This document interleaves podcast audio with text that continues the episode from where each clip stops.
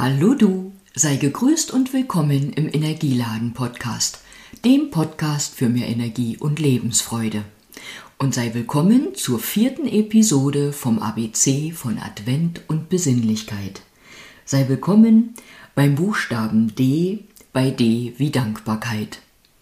Und jetzt habe ich in den letzten drei Episoden schon etwas Gedichtetes vorgetragen und du wirst es nicht glauben, auch zum Buchstaben D wie Dankbarkeit habe ich etwas für dich gedichtet. Hast du dich heute schon in Dankbarkeit geübt oder eher mit Nörgeln, Jammern, Meckern vergnügt?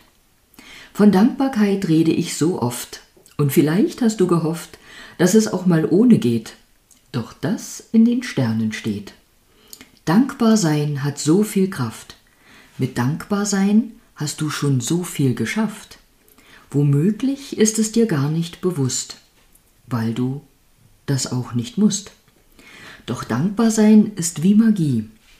Ohne sie kommt manches in unser Leben nie. Die Anziehungskraft von Dankbarkeit steht immer und zu jeder Zeit für uns bereit.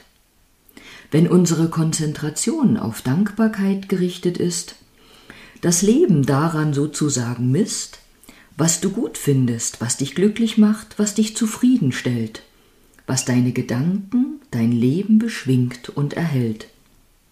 Drum üb dich jeden Tag im Dankbarsein. Lass mehr von den Dingen, für die du dankbar bist, in dein Leben hinein. Sieh die so alltäglichen Dinge mal in einem anderen Licht, denn so alltäglich sind sie gar nicht. So wie du selbst irgendwie ein Wunder und so wundervoll bist, das Leben an sich niemals seine Magie und wahre Essenz vergisst. Mach es dir einfach ganz leicht, so als ob man gut und schlecht, hell und dunkel, kalt und warm vergleicht. Unterscheide bei den Dingen, ob du sie willst oder nicht. Denke, schreibe oder sage dies dem Leben ins Gesicht.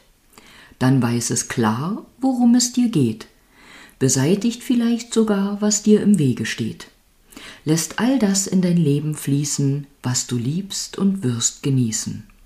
Vertraue und habe das Gesetz der Anziehung im Kopf. Sei dir bewusst, du bist der Chef in deinem Leben und hast die Hand direkt am Stellknopf. Die Hand in dem Fall deine gedankliche Ausrichtung ist. Ich wünsche dir, dass du das niemals vergisst. Und jetzt wünsche ich dir einen schönen Tag, alles Gute für den Tag und sage von Herzen Danke fürs Zuhören. Vielleicht bis morgen oder wann auch immer.